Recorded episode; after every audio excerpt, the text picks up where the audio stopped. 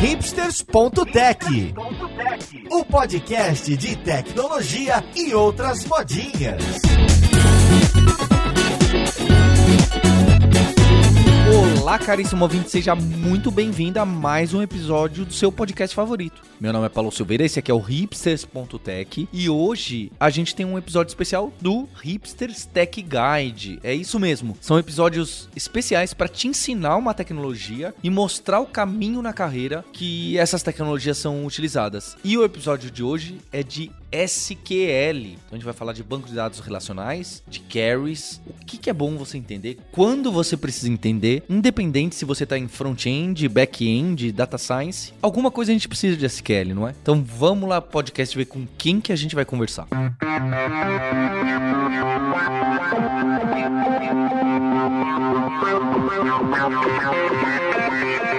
E para esse Tech Guide eu tô aqui com a nossa Roberta Arcoverde. Oi, Roberta. Oi, Paulo. Vamos falar de linguagem de consulta estruturada, então. É, ou a famosa SQL, né? Toda vez que um americano fala essa palavra, eu fico completamente perdido. SQL em inglês é difícil de pegar no ouvido. Também tô aqui com o nosso grande lutador Maurício Balboa Linhares. Tamo aí, né, pra falar desse negócio. Todo mundo falou que ia morrer lá no início de 2010, acabou, ninguém vai usar mais SQL. Tamo aqui, todo mundo escrevendo SQL até hoje. E o nosso menino Mário Dev Soltinho. Fala, Soltinho. E aí, Paulo, beleza? Tô aqui pra dizer que a última coisa em SQL que eu escrevi foi dentro do Gira, porque até o Gira tem a sua variante de SQL, olha aí. Fica curiosidade pra você ouvinte. Essa você preparou bem, hein, Mário? Porque era inimaginável.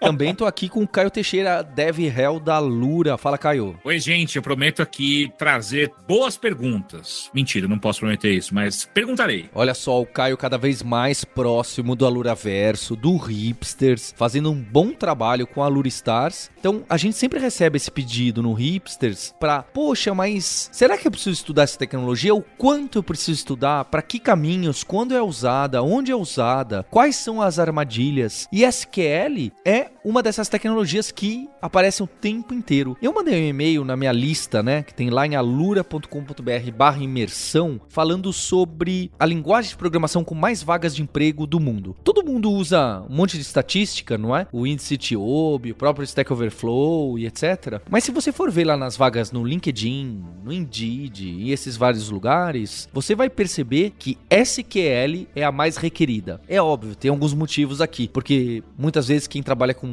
Python ou Java é cobrado de SQL. Mas já dá para dar uma olhada que para você que trabalha com tecnologia, que trabalha com programação, SQL vai ser uma ferramenta útil em maior ou menor grau, como a gente fala aqui na Lura, no seu T ele vai aparecer. Talvez não com profundidade, mas talvez vá ser algo auxiliar ao seu trabalho como back-end, às vezes até como front-end. Com certeza, muitas vezes em data science e assim por diante. E aqui eu queria deixar o link do techguide.sh, que é esse projeto recente que a gente da Lura, da PM3, da FIAP tá trazendo para você, para você olhar o seu T como front-end, como back-end, como várias profissões de tecnologia, cada vez a gente está adicionando mais e é lá que você vai poder ver Tech Guide em Data Science, ver quanto você precisa saber de SQL, linkando para artigos e podcasts do Alura Verso e tudo mais. Fundamental você acessar techguide.sh e ver esse trabalho que vai ser centralizador para o Hipsters e para o Alura Verso. Queria começar esse podcast com uma pergunta e uma analogia importante. Para que, que a gente usa banco de dados? É muito frequente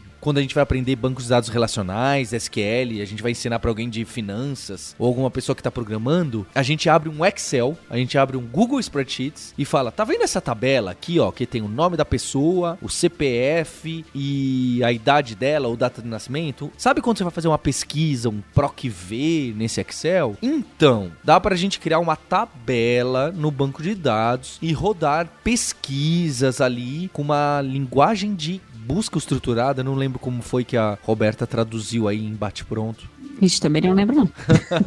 dá pra usar uma linguagem. E aí? Esse é o primeiro ponto. O primeiro ponto é que é como a gente estrutura dados e busca dados no geral. O que, que a gente usa o SQL? Quando que a gente usa bancos de dados relacionais? E já já a gente entra em quando você precisa usar, quando você precisa aprender. Eu acho que não é um- uma questão de, de quando, né? A gente tem, tem soluções bem simples né, de resolver isso. Você pode gravar tudo no arquivo, mas aí se você gravar no arquivo, você vai ter que definir o formato do arquivo. Você vai ter que escrever a coisa que lê do arquivo, que transforma daquele, daquilo que está escrito no arquivo para o dado que você está usando na sua aplicação em memória. E a gente tem alguns formatos que são bem comuns, né? Tem o CSV, que é você bota a vírgula lá para separar, e cada linha é um conjunto de, de valores separados por vírgula, e cada linha representa uma entidade dentro desse arquivo, né? A, a grande vantagem que a gente teve quando a gente começou a, a trabalhar com essa ideia de, de banco de dados relacionais e tabela é que o banco de dados ele foi completamente abstraído do resto da aplicação. A gente não tem a menor ideia do que está acontecendo no banco de dados. A gente sabe que no banco de dados tem a tabelinha do Excel, que tem as suas colunas. Cada coluna tem um nome, né, um identificador, e ela tem um tipo. Então, para a gente que está usando isso aí, o pulo do gato do, do banco de dados relacional e dessas ferramentas é exatamente a gente não ter que se preocupar de jeito nenhum com como isso aí está gravado lá, né?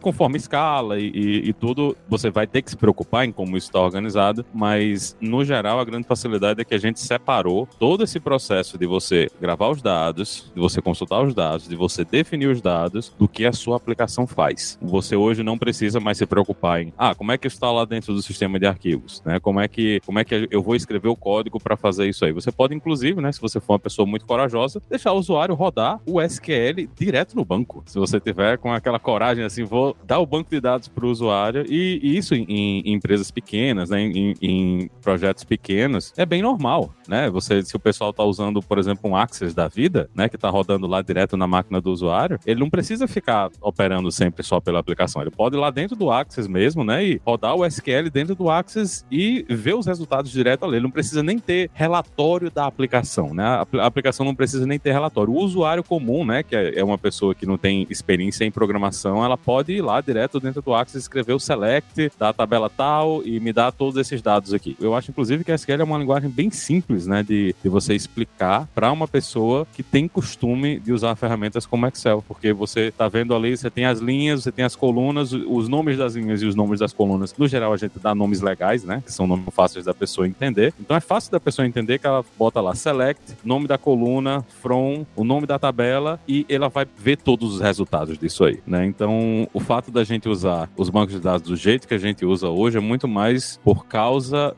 de como é fácil, né? Como ficou fácil da gente definir e gravar dados, né, em aplicações com a entrada dos bancos de dados relacionais. E acho que a grande sacada é que é tudo declarativo, né? O banco de dados relacionais ou a construção, né? A forma como você armazena os dados, né? Nessa, nessa temática de usar tabelas e relações, né? Tabelas diferentes para dados que têm natureza diferente e relações entre essas tabelas para construir info uma informação que envolva segmentos ou estruturas distintas. Você faz tudo isso com uma linguagem totalmente declarativa, ou seja, você não diz, não precisa dizer como a coisa vai ser executada por trás. Você não está programando, né? você está dizendo o que você quer e o compilador e, a- e o motor do banco de dados vai retornar para você o que você espera. Então, isso acontece tanto para buscar dados, né? Tanto para como linguagem de consulta, quando a gente pensa em SQL como linguagem de consulta, mas não é só de consulta, né? SQL também é, é uma linguagem, também tem um segmento de definição de estrutura de dados. Então, também é com SQL que você diz, eu quero criar uma tabela que possua essas colunas e essas colunas vão ser deste tipo. Tudo isso você escreve com SQL, com a parte de definição de dados do, de SQL, e também é uma forma de escrever declarativamente o que você quer. Como aquilo é implementado pelo banco de dados, você não precisa se preocupar com isso. Isso é uma preocupação da engine de banco, né? Mas SQL é outra coisa que ela venceu, digamos assim, é que independente se você está usando Oracle, Postgres, SQL Server, MySQL, qualquer banco de dados relacionais dá suporte a SQL da mesma forma. Claro, bancos diferentes têm operadores específicos. Você pode usar também. Tem alguns operadores que são específicos do SQL Server, ou a forma de, por exemplo, selecionar só os primeiros 10 segmentos, isso vai diferir de um para outro, mas a estrutura geral da,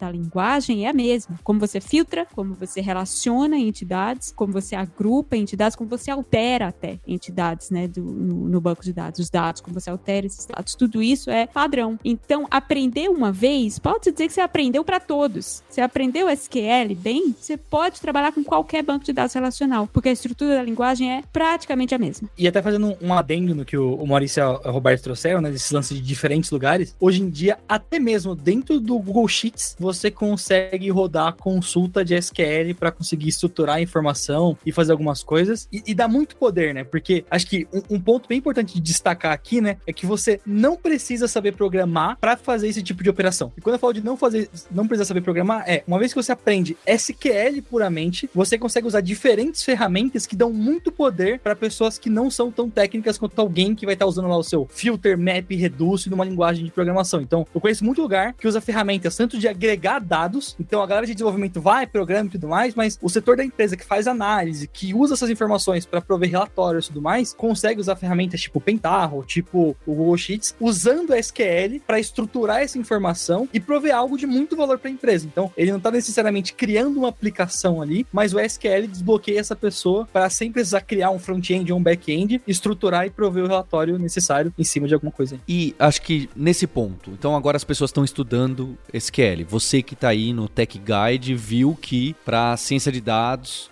você vai esbarrar em, SQL para extrair os dados para o seu script em Python, por exemplo. Ou se você é de finanças e quer trabalhar com SQL por N motivos para usar Power BI, para usar o Google Dashboard. Então tem muitos casos onde o SQL aparece. E o Mário já deu dois, hein? Ele falou: olha, lá no Gira dá para você usar SQL ali, porque cai no banco de dados. No Google Spreadsheets, você vai ver, é que nem o JavaScript comeu muitos lugares para fazer plugin, fazer extensões. O SQL também aparece em, em lugares que até não tem tanta cara de bancos de dados tradicionais. Considerando isso e considerando o que a Roberta falou, né? Então a gente tem uma linguagenzinha para inserir dados na tabela, para deletar, para atualizar e para buscar. É o que a gente costuma falar do CRUD, né? Create, Read, Update, Delete, e que no SQL vão ser insert, update, delete e select. Legal. Vou aprender isso. Onde eu aprendo isso? Quem tá no começo é óbvio que quem já tá num projeto com Python precisa extrair do banco de dados da Oracle, já tá óbvio que você vai aprender o SQL ali, junto com a Oracle. Mas para quem tá começando, o que, que você indicaria para usar como banco de dados? Para usar o mesmo Google Spreadsheet? Me parece estranho que às vezes pode soar fácil demais. Usaria o MySQL? Usaria o Oracle? Usaria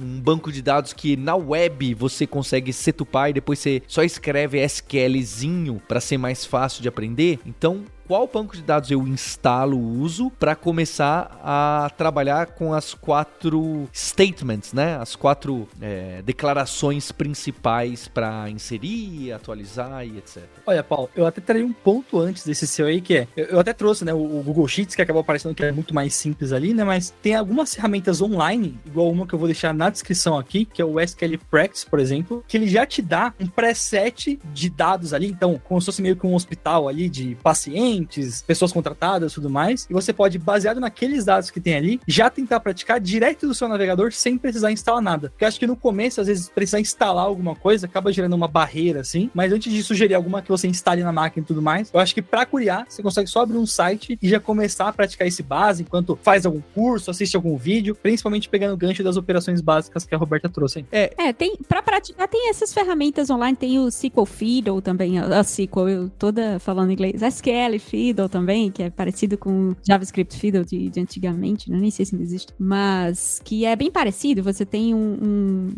Você consegue criar suas tabelas e executar consultas diretamente nelas com o SQL no browser, sem precisar instalar nada. Para fazer projetos pessoais, para testar no meu próprio projetinho, em casa, etc., tem muitas opções hoje gratuitas, MySQL é a mais robusta delas, é, é usada até em produção, não necessariamente é uma coisa só local, mas você tem bancos de dados relacionais que rodam completamente em memória também. Você pode utilizar. Você não precisa instalar um banco inteiro na sua máquina, porque um banco não é uma coisa simples. O banco de dados relacionais é um negócio robusto. Ele vem com muitas funcionalidades, muito mais do que você vai precisar só para aprender SQL. Então, se você usa um SQLite ou algum desses bancos de memória, que hoje também tem vários por aí, você não precisa se preocupar com nada disso. Ele guarda, uh, você consegue criar seus projetinhos usando ele como se fosse um banco, como se fosse não, porque é um banco relacional de, de maior maior porte, e eles oferecem suporte a todas essas diretivas de, de SQL comuns, né? Como eu estava falando, que são de TSQL, né? Do SQL mais uh, ANSI, digamos assim, que roda em qualquer engine de banco.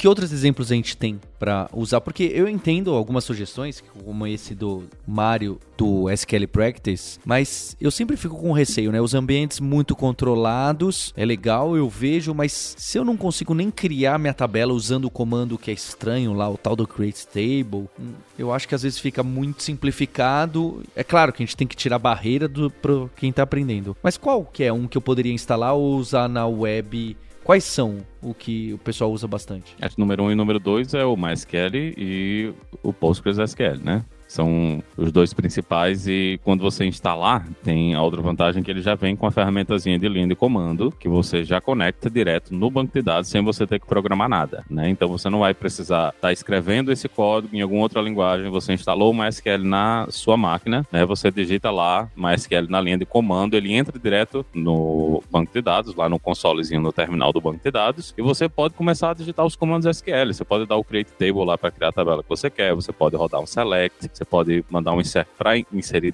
dados dentro do banco de dados, sem você ter que ter instalado ou escrito código além do SQL que você está escrevendo lá dentro do terminal, né? Eu acho que a, a experiência do MySQL é um pouquinho mais simples, né? Normalmente você instalou na sua máquina, ele já está funcionando. O Postgres, às vezes, ele é um pouco mais chato, que ele, ele pede que você vá alterar arquivos de configuração, liberar o usuário. O MySQL, quando você instala na sua máquina, ele, normalmente ele instala de um jeito que não é a melhor solução em termos de segurança, mas para quem está usando e para você que está só brincando ali na sua máquina, é, eu acho que seria a solução ideal, né? E, tem para várias plataformas, independente de, de onde você estiver, você pode instalar, inclusive, num servidor na nuvem que você tem que não tem nem interface gráfica, né? Você instala direto ali na sua máquina, chama MySQL na linha de comando e ele está conectado lá no terminal do MySQL. Eu vou só dar um passo para trás, é, antes da gente chegar. Eu, eu, como eu tenho que honrar a minha história de não ser uma programadora que usa muito terminal e dizer que você tem hoje uh, plugins no VS Code, por exemplo, onde você consegue manipular as tabelas visualmente também, enxergar essas tabelas visualmente, né, para vários bancos. Eu lembro de ter usado para SQL Server já, que tem uma versão free, se você quiser instalar na sua máquina, mas para quem está aprendendo, talvez seja uma forma interessante, porque você consegue, por exemplo, se conectar, criar um banco todo no point and click, né, com, ok, eu quero criar uma tabela, right click, create table, e, e aí você vai digitando, né, como se fosse uma planilha de Excel as colunas que você quer, e depois você consegue também editar esses valores na tabela na mão e depois gerar o script que faria essa mesma edição em SQL. Então é uma excelente forma de estudar e eu fazia muito isso na minha época de estagiária com SQL Server, né? Eu digo, ah, beleza, eu criei essa tabela toda na mão, toda na interface gráfica, mas como seria o script para criar ela com SQL se eu precisasse escrever um clica com o botão direito, gerar script, tá lá, você consegue conferir o script todo SQL e bater aquilo com o que você esperava que fosse, né? Ver se funciona de acordo com as suas expectativas. Isso para criação de estrutura já existe e é muito comum. Mas até para consulta, às vezes você quer não, não quer escrever um select diretamente, mas você quer ver a tabela com todos os dados e tal. Hoje já tem plugin para VS Code, tem a própria interface gráfica do SQL Server, tem a interface gráfica do MySQL também que mostram isso para você. Eu acho que é um passo anterior até a você se sentir confortável em escrever SQL mesmo, né? Você entender como os dados estão estruturados visualmente, pelo menos para mim sempre foi muito mais fácil, e conseguir gerar os scripts a partir das suas consultas visuais também. Acho que é uma forma interessante de aprender.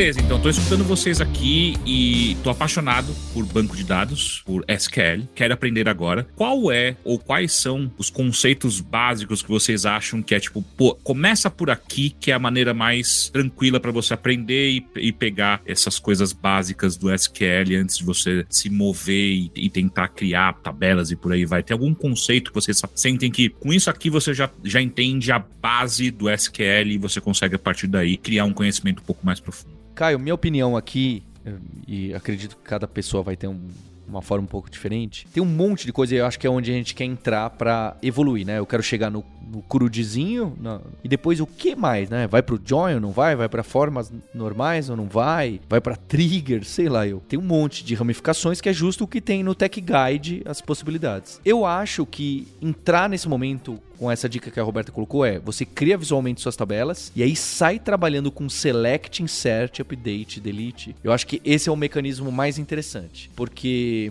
legal, você não vai ter tanto trabalho para criar tabela, que é uma sintaxe que a gente não frequenta tanto, né? Não usa com tanta frequência. E aí você vai direto para as carries mais básicas e mais frequentes, porque não foi assim que eu aprendi na faculdade, tá? Na faculdade eu aprendi álgebra relacional, formas normais e umas coisas que demoraram muito. Só que depois quando eu vi, nossa, o select é assim que funciona, é realmente matemática. Foi incrível, mas eu não acredito que seja um caminho bom a ser percorrido, a não ser que realmente o seu T ali, você vai ser um matemático. Aí acho que você vai por aquele lado mesmo. E de novo, não que haja formas erradas. Foi ótimo pra mim. Eu tive uma visão rapidamente quando eu aprendi depois SQL, eu consegui ter uma visão mais profunda do que outras pessoas. Mas demorou muito pra eu ganhar qualquer familiaridade. Eu acho que essa sua pergunta é completamente válida, né? O que, que eu tenho que ter de conceitos e de básico antes de sair escrevendo e manipulando tabelas? A minha opinião, e no Tech Guide também mostra um pouco isso, é você ir direto pro insert, select, update, delete de tabelas pré-prontas ou quase pré-prontas visuais e só depois, talvez até um pouco mais depois, entrar em con- grandes conceitos. Eu daria até uma outra dica. Começa com uma tabela. Isso, sem relacionamento. Tem relacionamento. Um tabelão lá, sei lá. Eu tô imaginando que eu quero construir um sistema que vai ter usuários, então eu preciso de um lugar para salvar esses usuários, então eu vou ter uma tabela de usuários. Quais são as informações que eu quero guardar? Ah, eu quero guardar o nome da pessoa, o e-mail, e se ela quer usar dark mode ou light mode. E são, são as, as coisas importantes para saber da vida de uma pessoa. E aí, beleza, são três dados. Então eu tenho uma tabela com três colunas. E aí cada linha será um desses usuários. Que nem o Excel. Lembra sempre da planilhinha do Excel. Cada linha você tem lá, Roberta, meu e-mail, uso dark mode, Mário, e-mail do Mário. Qual é você, Mário? Dark mode ou light mode? Eu sou Dark Mode menos no Google. Eu sempre uso o Google Light Mode. Então o Mário já não entra no nosso sistema, porque ele já tem uma configuração esquisita. Ah, mas aí você vai inserindo pessoas lá dentro e aí você começa a brincar. Tá bom, eu já sei inserir dados, já sei editar dados, já sei deletar pessoas. O que eu quero fazer agora? Eu quero selecionar, quero aprender coisas novas com seleção. Como que eu seleciono todo mundo que usa Dark Mode? E aí você vai para um conceito adicional, né, que é o de filtro. Como que você faz para filtrar, né, que é o where. E ah, beleza, agora eu quero filtrar todos, todo mundo que começa com a letra R e também usa Dark Mode. E você entra em combinações lógicas, né? E você vai complexificando o tipo de consulta que você quer fazer e pensando de que outras formas você quer trazer. Até que você chega numa coisa que eu acho que é fantástica, que é quando você começa a querer, não, mas agora eu não quero saber quem são as pessoas, quero saber quantas pessoas são. Quantas pessoas no total usam Dark Mode? E aí você entra num outro conceito muito importante de banco, que é agrupamento, como que você agrupa dados, como você calcula estatísticas em cima desses dados que estão agrupados, né? Ah, tá, beleza, é assim que eu consigo extrair essas perguntas dessa minha tabelona, né? E aí depois que você de fato tem todos esses, esses pequenos conceitos internalizados, aí você começa a pensar em, beleza, agora eu quero aprender mais sobre relacionamentos, porque no meu sistema não tem só o usuário, o meu sistema também tem, por exemplo, cursos que eu fiz, também tem uma tabela de cursos, e aí eu vou querer saber quem fez quais cursos, e aí eu preciso relacionar esses dois universos de informação, como que eu faço isso? Então é assim que você vai construindo os bloquinhos, né? E complexificando cada vez mais as coisas que você consegue fazer. E, Roberta, o, o que você trouxe agora é muito próximo de como você usaria o, o SQL e, e, na real, né, você ter o, o dado bruto e transformar em informação,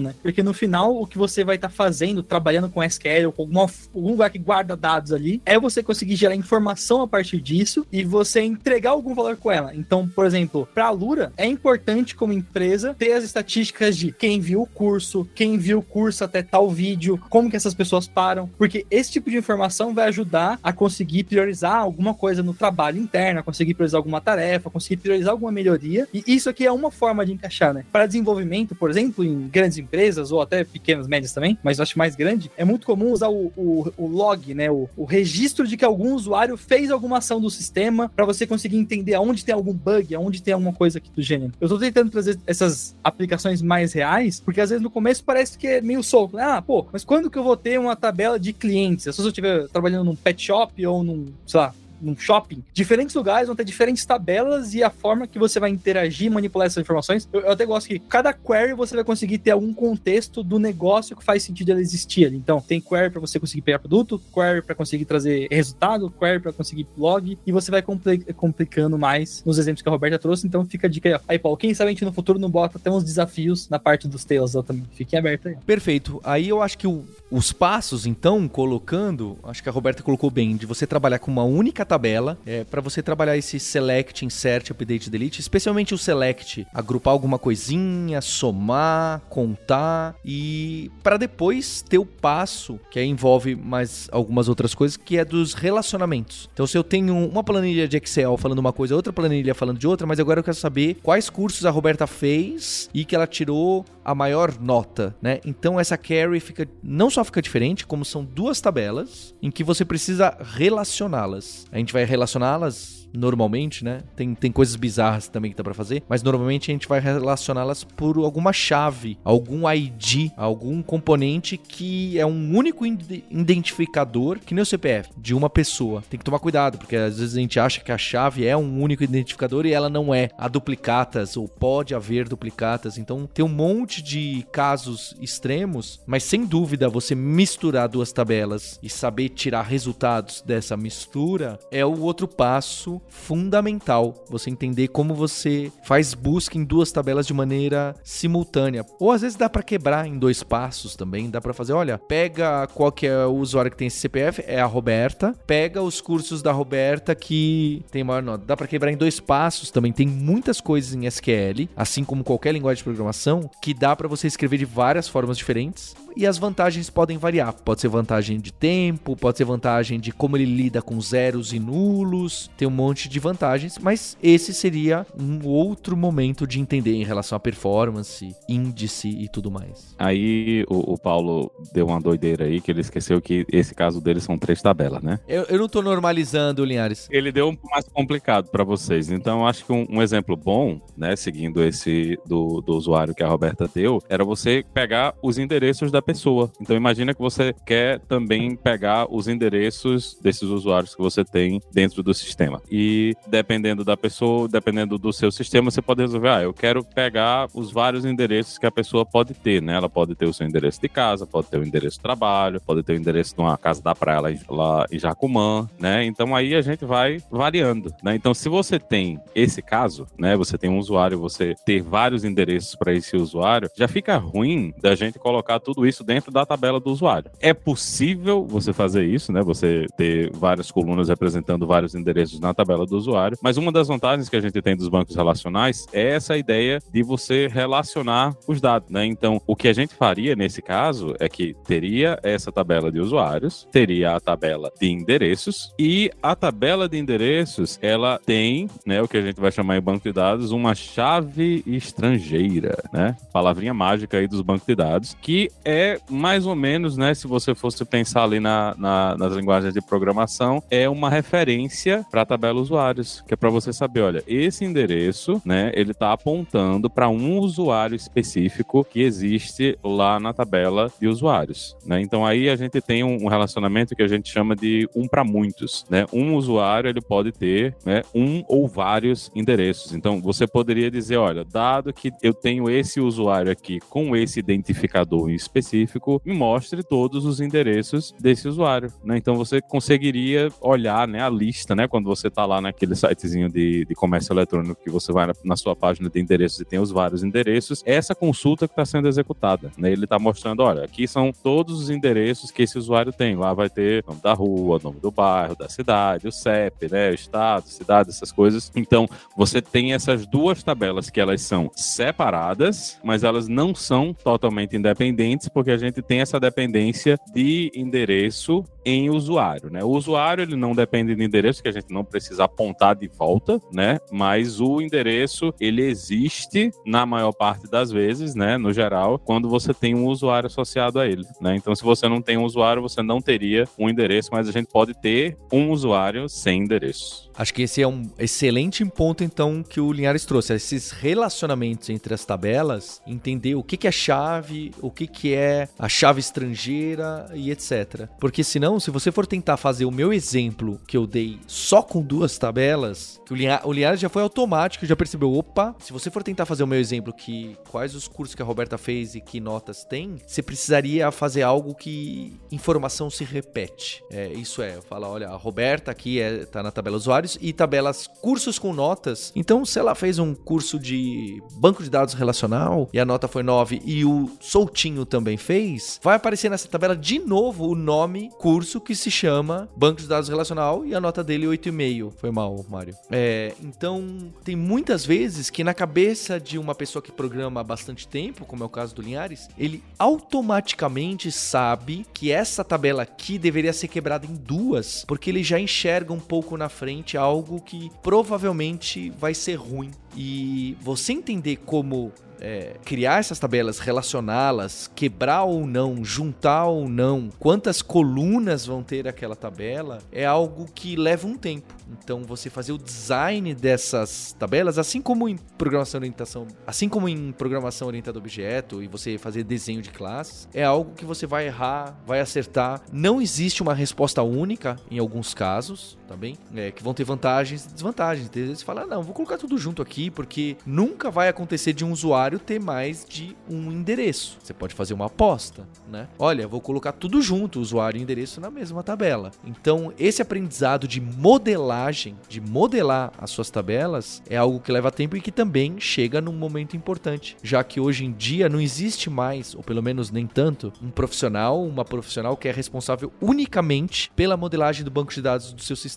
Normalmente, hoje em dia, isso fica um pouco distribuído e muitas pessoas põem a mão no design e na modelagem daquele banco de dados de diversas tabelas. Então, provavelmente algum dia você vai passar por essa situação, mesmo você não sendo a pessoa de back-end que modela o banco. Tem um nomezinho, inclusive. Tem isso aí que o Paulo tá falando, tem um nome, né, quando a gente tá estudando o banco de dados, que é a forma normal. Você vai evoluindo o seu modelo de banco de dados, seguindo as regrinhas lá da forma normal para você fazer com que ele não tenha repetição. A maior parte das coisas da ideia de você trabalhar com, com a forma normal é você evitar a repetição de dados e evitar que você tenha dados duplicados dentro do seu banco, né? Porque como ele falou aí, ia ser esquisito ter duas vezes o mesmo curso de banco de dados relacional com a Roberta e com o soltinho. Por que, que é ruim a gente ter essa duplicação? Imagina que no futuro a gente quer trocar o nome né, de bancos de dados relacionais somente para bancos de dados, porque a gente quer que as aulas incluam também bancos de dados não relacionais. Né? Então agora você está com um problema na mão, porque você vai ter vários alunos que vão ter essa mesma, esse mesmo nomezinho aí, você vai ter que alterar para todos eles. Acontece um problemazinho que o pessoal que trabalha com comércio eletrônico vê muito, que é imagina que você vai imprimir o histórico dessa pessoa no futuro né? A Roberta terminou, recebeu o seu diploma, né? E um ano depois ela me dá o histórico aí. E aparece lá no histórico da Roberta que ela cursou bancos de dados relacionais e não relacionais, né? A Roberta não viu isso, né? Não foi essa disciplina, mas lá no banco de dados a gente alterou todas as colunas, né? E agora tá todo mundo com esse dado alterado. Então é, é por isso que a gente evita ter essa coisa de replicar essas coisas em, em vários lugares. E um, isso é um probleminha interessante, inclusive para esse caso do endereço, né? Que também acontece a mesma coisa. A nota fiscal depois que ela foi emitida, ela não muda. Então, quando você vai gerar uma nota fiscal, né, você vai gerar um, uma cobrança, um, um, invoice, né, como a gente chama no, nos sistemas aqui, o seu endereço dentro daquele sistema, ele muito provavelmente vai ser copiado para o tabelão nota fiscal, porque o seu endereço vai ficar lá para sempre. O endereço que você usa no seu carrinho de compras, ele é dinâmico. Você pode ir lá, alterar, pode mexer, pode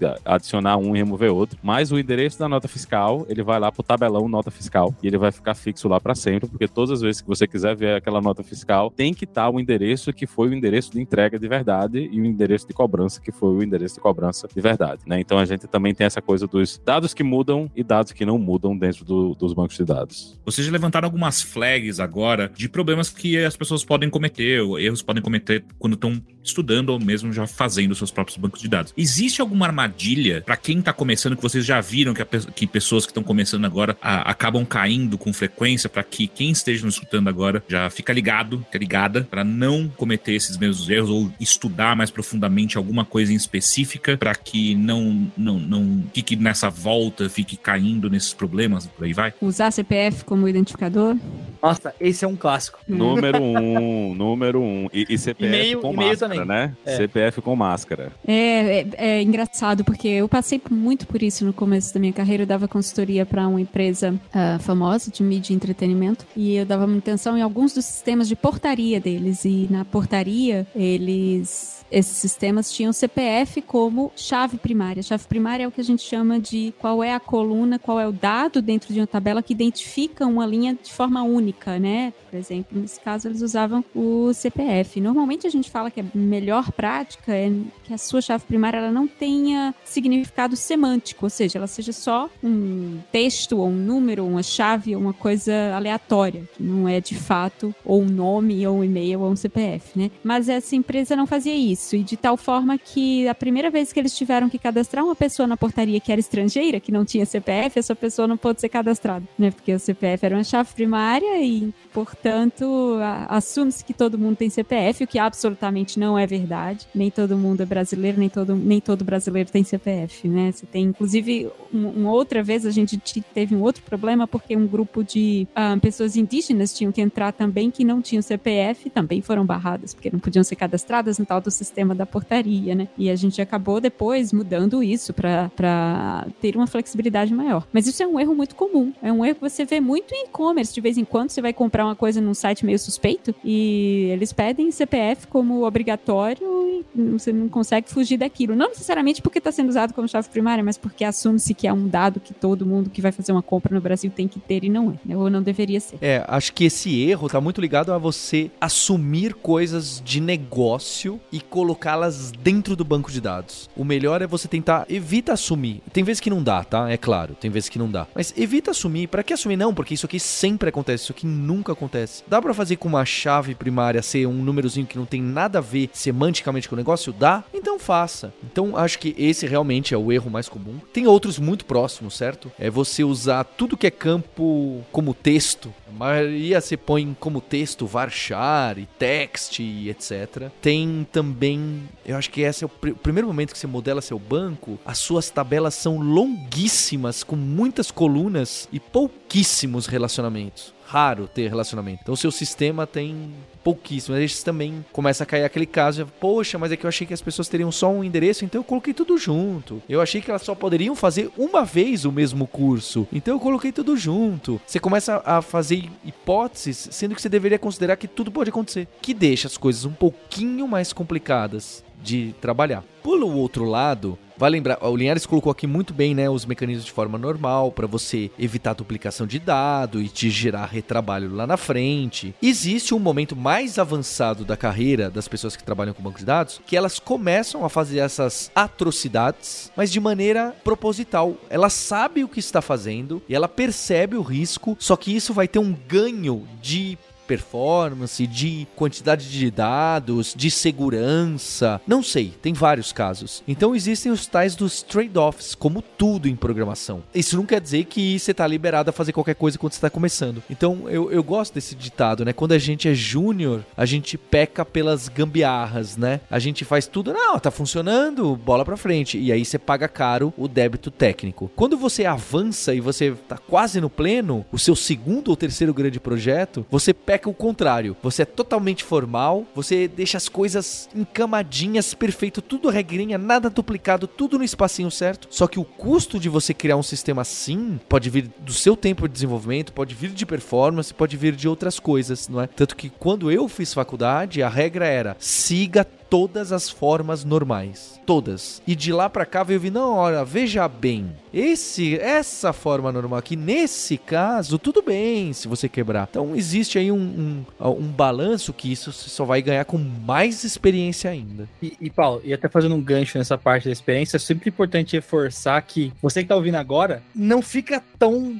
preso em, nossa, eu quero fazer o mais performático do mundo agora, eu quero fazer. Não, tipo, vive, vai testando, vai errando. Eu acho que boa parte do o que faz alguém ficar melhor, seja em SQL, seja em qualquer outra tecnologia que a gente vai abordar aqui, é a sua prática. É a prática que vai fazer você associar esses casos que o Paulo trouxe. É você fazer errado e você ir refazendo. É antes de você fazer o seu trabalho, você tentar fazer algum teste. É antes, de, eu falo antes de fazer um trabalho, é antes de fazer o pra valer, né? Antes de fazer o que vai usado pelos usuários ali, você tentar estressar essa solução, conversar com outras pessoas do seu time, que isso sim, aí, aí você vai sempre se enriquecendo dessas referências e uma hora vai sair no automático e você com o tempo vai pegando esses trade-offs aí que fica na cabeça. Posso só contar rapidamente uma anedota que eu escutei recentemente num podcast que eu tenho certeza que vocês podem ter alguma opinião sobre, que é, eu tava escutando Radiolab, é um dos meus é, podcasts prediletos, e ele contou a história de um programador, sabia o que tava fazendo. Lá nos Estados Unidos você pode trocar, né, o, o Linhares sabe, você pode trocar sua placa de, de carro, né? E colocar caracteres variados, tal. Obviamente que tem algumas limitações, mas de maneira geral você pode editar bastante. E esse programador decidiu brincar com o sistema do, do DMV, né, que é o Detran deles lá, e colocou a placa dele como no name. E isso quebrou completamente o sistema, porque toda vez que ele parava um semáforo, passava numa velocidade mais alta, tirava a foto da placa, a placa era registrada com no name, no name ia pro banco de dados, o banco de dados lia no name, e aí ele não sabia o que fazer com isso. Não, não, não tinha uma aparente aparentemente dava algum problema no banco de dados, ele começava a emitir multas para outras pessoas. Ele não sabia para quem que deveria ir essa multa. E, eu, e aí o programador descobriu como, como viver sem multa nunca. Eu imagino que isso deve ser um problema muito sério dentro de um banco de dados que não foi bem configurado. Né? Aí eu acho que você tá tocando justo os outros passos, né? No mais intermediário, já para as pessoas que vão trabalhar com banco de dados, talvez é até básico, vai. É, esse aí tá bem próximo do SQL Injection, não é? Você descobrir, seja palavras-chave, ou seja sequências misturadas, porque as pessoas estão jogando aquilo para o banco de dados diretamente sem o devido cuidado, deixando uma forma muito direta com o banco de dados. A pessoa basicamente que com uma placa você tem acesso ao banco de dados. É quase isso, tá? Exagerando um pouco. Aí eu acho que começa a cair nesse assunto. Que, quais são as outras nuvens que aparecem ali, que aparecem no Tech Guide também? Eu diria que SQL Injection, esse que sempre gera piadinhas que o Caio trouxe, é um. Eu diria que você saber fazer os relacionamentos e trabalhar com join de maneira correta, trabalhar com índices de maneira quase correta, porque correta é bem difícil. Entender os índices, entender a diferença de você fazer o tal do full table scan versus algo que é log n Aí entra até em algoritmos, né? É, eu acho que esse é o próximo passo das pessoas que eu já uso um pouquinho de SQL, mas só faço o crudezinho, só faço a tabelinha, não é? Que, que outros pontos vocês colocariam, além desse que eu, desses que eu trouxe e que o Caio também trouxe para quem tá ouvindo a gente ir lá aprender, quem já conhece o que a gente trouxe até aqui? Eu queria só fazer um parêntese antes de. É, esse exemplo que o Caio trouxe me lembrou muito a uma das tirinhas mais famosas do XK CD, que é a do Little Bob Tables, né? da mãe que, que na hora de cadastrar o filho na escola coloca que o nome dele é Drop Table Students e aí a tabela de todos os estudantes é deletada. Então é SQL Injection é uma das vulnerabilidades, né, na verdade, mais famosas, mas porque ela é uma das mais simples de entender e das mais fáceis de se proteger e ainda assim uma das mais comuns também, que a gente vê muito ainda em sistema por aí. Mas enfim, era só um parênteses. Vai lá, Maurício. Não culpe o banco de dados, viu, minha gente? Isso aí foi incompetência da pessoa que escreveu a aplicação. Então, o Detran que botou esse no name aí, porque no banco de dados, inclusive, a gente tem essa ideia de campos de três valores, né? Você tem o nulo, né, que é não existir informação, né? Você pode ter um valor padrão, né, que para texto seria o texto vazio, é texto, mas é em branco, e você tem um valor que seria o no name, né? Então, no name é um valor, mas provavelmente quem estava escrevendo a aplicação, em vez de olhar, não, é nulo ou, ou tem algum valor lá? A pessoa deve ter feito um match. Eu vou olhar se esse texto texto é igual a no name, em vez de usar o null do banco de dados e causou essa desgraça aí no banco de dados. Né? Então a culpa é da aplicação, não é do, do banco de dados.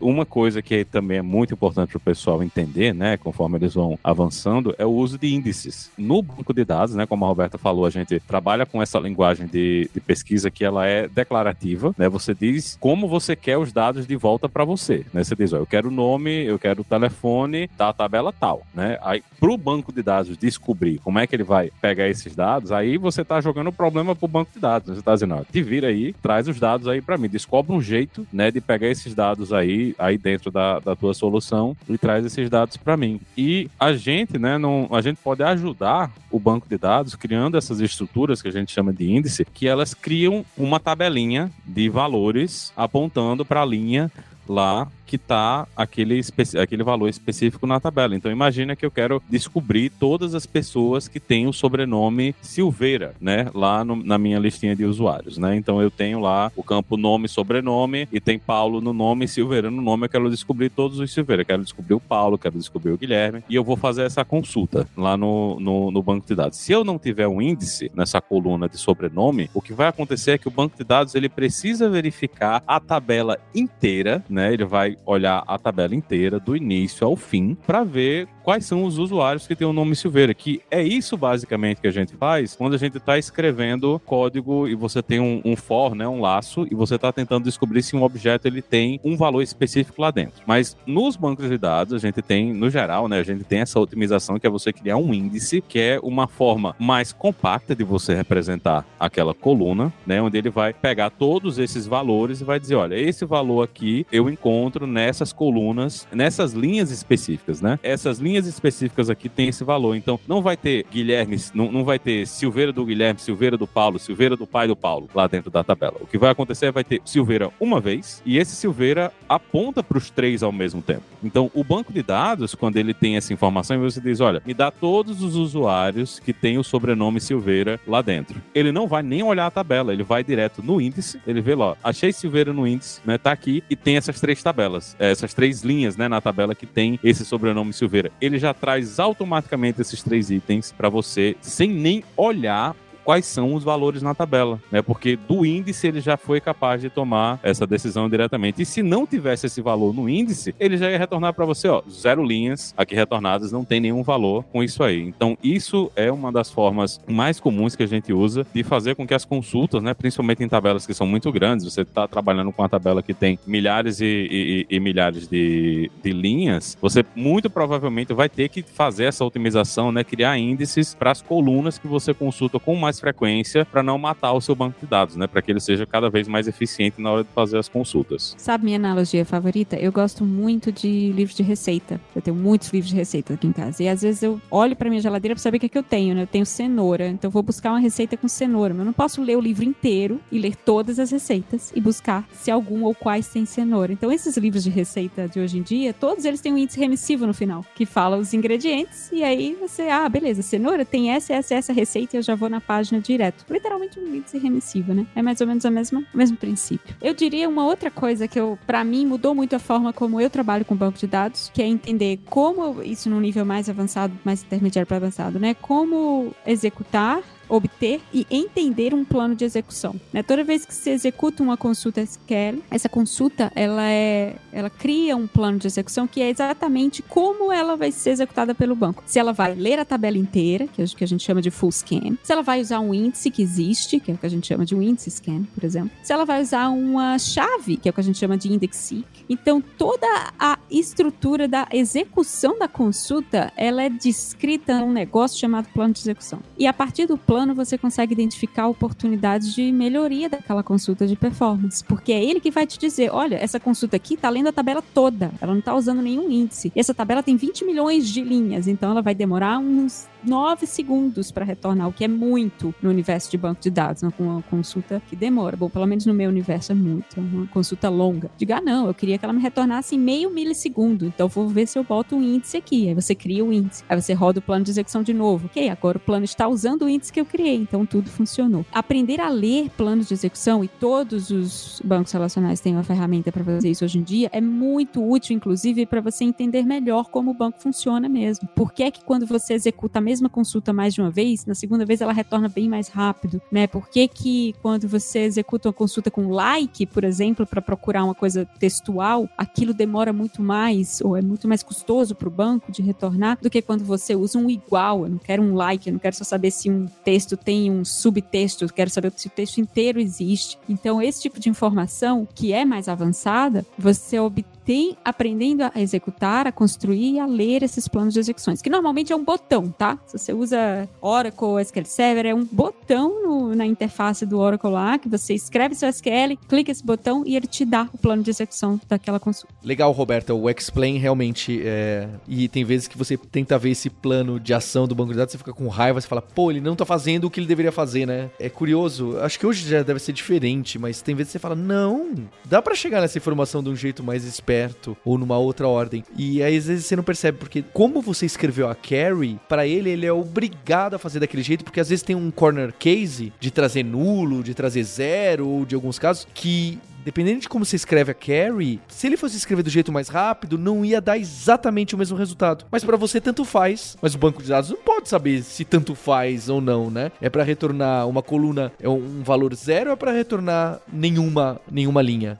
Né? Então é diferente esse resultado. Dependendo de como você escreve, ele vai para um caminho ou vai pelo outro. Pode demorar muito num, pode ser rápido no outro. Você precisa aprender a lidar com essa, esse tipo de conversa. que mais? E só pra gente saber qual é que é a franja, o que, que tem de coisas muito complexas em banco de dados que em algum momento pode chegar na carreira de uma pessoa. Entender como isso é armazenado e distribuído. Eu não sei, tá? Aí já vai. Realmente eu nunca. Eu mal cheguei no nível intermediário de banco de dados, tá, pessoal? Pessoal. Então, o que, que tem das coisas avançadas e difíceis em banco de dados? Olha, eu, eu, eu, sei que um ponto que eu não cheguei a fazer, mas eu cheguei a parear com alguém fazendo, é fazer o, o ponto que o Linhares trouxe lá no começo, que assim, a instalação que você faz da sua máquina, ela vai ser a mais simples possível e tudo mais, tem alguns parâmetros que você mexe ali, mas é entender como que é lidar com o banco crescendo e apanhando no dia a dia, numa instância lá da AWS, e você aprender a toda a parte de monitoramento, né? Então, quais configurações você tem que ter para ele rodar mais otimizado? É você é, tentar participar de discussões com o pessoal de, de produto ali, de desenvolvimento, de se faz sentido você fazer essa operação dentro do seu banco SQL, ou se não faz sentido você ir para uma outra abordagem de algum outro, alguma outra alternativa de banco que a gente tem hoje. Fazer um dump,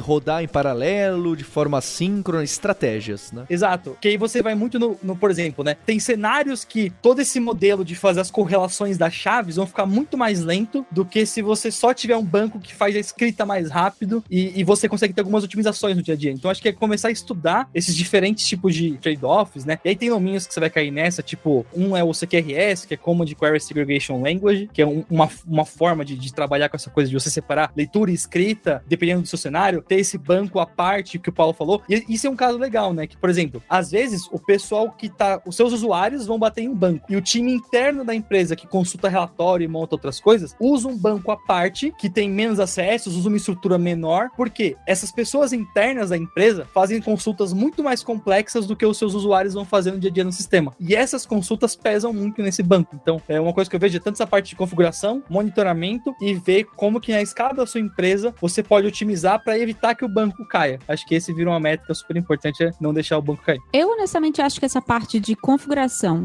instalação e gerenciamento do banco de dados é o tipo de coisa que eu deixaria um especialista fazer, um DBA, um DBRE. Como desenvolvedora, eu nunca precisei chegar muito perto disso. Acho ótimo saber que existe uma coisa chamada grupo de disponibilidade e saber mais ou menos para que serve e onde é usado, mas eu jamais tentaria criar um eu mesma. Eu, eu, ainda bem que tem um DBA na minha empresa que se preocupa com isso por mim. Como desenvolvedor, o que, que eu acho interessante saber? E, e hoje as pessoas acabam usando muito ORM ORM para gerar os seus SQLs, né? E não se preocupam tanto com qual é a carinha desse SQL que os ORMs geram, né? As ferramentas de ORM geram. E assim, muitas vezes são consultas muito ineficientes e feiosas mesmo, difíceis de depurar, porque o ORM ele tem como princípio ser genérico e conseguir criar realmente essas combinações de, de dados, né? E você passa para ele meio que o que você espera que ele retorne, ele cria a consulta SQL para você, mas muitas vezes aquilo ali é tão complexo de entender que você passa muito tempo pensando, puxa vida, essa consulta ou tá demorando muito, ou não tá retornando o que eu esperava, e você não entende por quê. E quando você tenta ler o SQL gerado, é uma bagunça. Aprender a escrever bom SQL, né? Um SQL enxuto e eficiente, entender se ele tá usando os índices que deveria. Se não tá, como que você força ele a usar? O que que você tem que alterar na sua consulta para que o banco performe da forma, uh, execute da forma mais eficiente possível? E para isso também é que nem código gente. Você pode escrever um código enorme usando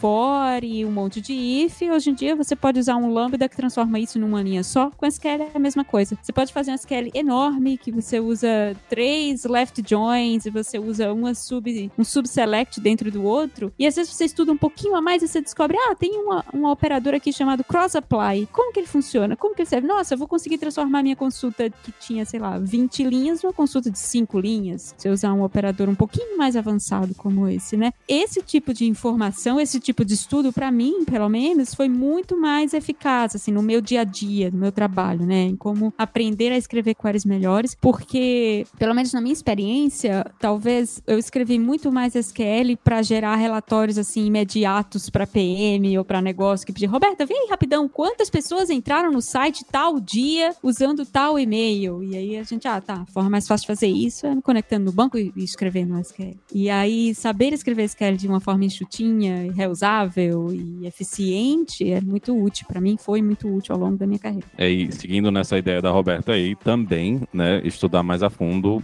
como você fazer modelagem do seu banco de dados para você conseguir construir bancos de dados que vão sobreviver no longo prazo, né? Porque eventualmente você vai precisar trabalhar com replicação, você vai ter, vai ter que fazer sharding, né, que é dividir os dados em bancos de dados diferentes. Então, tudo isso são coisas que vão exigir que você entenda tanto do SQL como também como você modela o banco de dados para ele sobreviver e continuar existindo dentro desses ambientes, né? E assim, não ter medo do banco de dados, né? O pessoal, a gente passou por uma fase na, na programação, né, que você falava falava a história do procedure, né, que é o código que roda lá no banco de dados ou uma trigger, e o pessoal já começa a ter infarto no meio da rua, né? Você falou um negócio desse numa conferência de Java 15 anos atrás, você ia ter gente jogando o tijolinho da Motorola em você, né? A gente tem que largar essas coisas, a gente tem que entender que tem muita coisa que vale muito a pena você colocar no banco de dados porque ele está mais próximo da informação. O custo do banco de dados tomar essa decisão e trazer um resultado para você é muito menor do que você tentar replicar isso em código porque fica bonito, fica limpo, né? Porque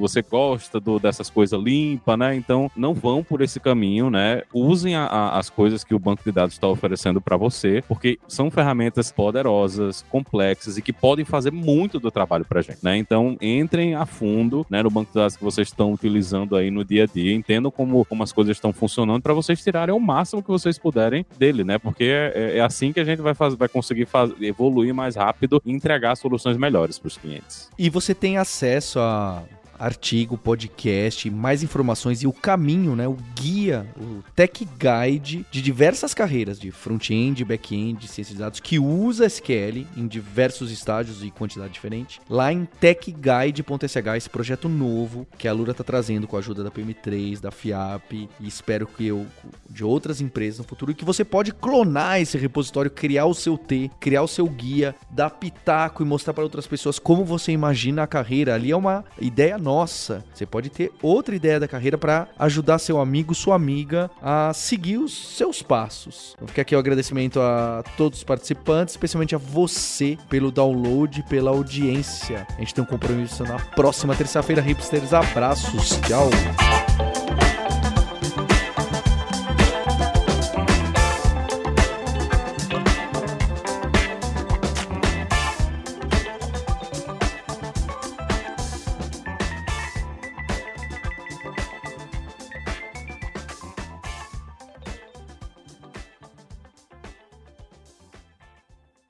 Você já tem um caminho na carreira de tecnologia e está trabalhando com liderança, está trabalhando com gestão de time, ou como tech lead, ou tem muito interesse nessas carreiras onde são envolvidas também outras habilidades, o evento Dev Leaders Conference vai acontecer dia 11 de agosto. Se você entrar lá no devleaders.com.br, você vai ver todas as informações desse evento que acontece em São Paulo, que é a segunda edição, que a Alura tá tocando e a gente já tem palestrantes incríveis. Mas ainda é um ambiente para você trocar ideias sobre gestão, sobre lideranças e sobre todas as outras carreiras que estão em volta do desenvolvimento de software. Eu te espero lá no DevLeaders.